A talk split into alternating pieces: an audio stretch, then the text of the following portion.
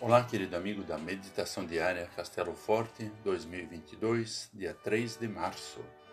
Hoje vou ler o texto de Alberi Neumann com o título Comunicamos com Pesar.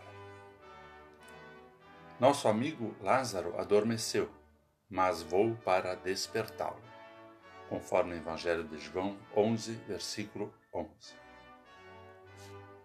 Falar sobre a morte gera estranheza em nós Fugimos desse assunto sempre que possível.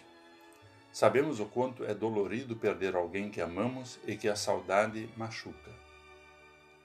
Mesmo tendo consciência de que isso irá acontecer um dia, nunca estamos realmente preparados para receber essa notícia. Jesus tenta falar para os seus discípulos que já sabe que Lázaro está morto e diz que ele adormeceu.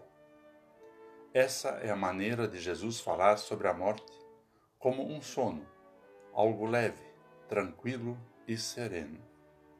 A morte para ele não é mais perigosa do que um sono. E continua dizendo: Mas vou para despertá-lo. Essa fala é para nós uma promessa. A morte nos confronta com uma das piores dores que somos capazes de sentir. No entanto, a certeza de que Jesus Cristo irá nos ressuscitar, assim como fez com Lázaro, nos dá esperança.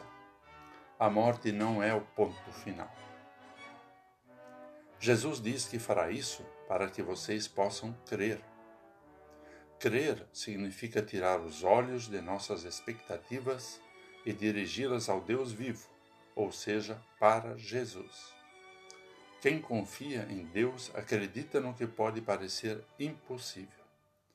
Somente quem venceu a morte pode ser o verdadeiro consolo para quem sofre com a perda de alguém. Por isso, Jesus Cristo é o nosso consolo. Ele é a ressurreição e a vida.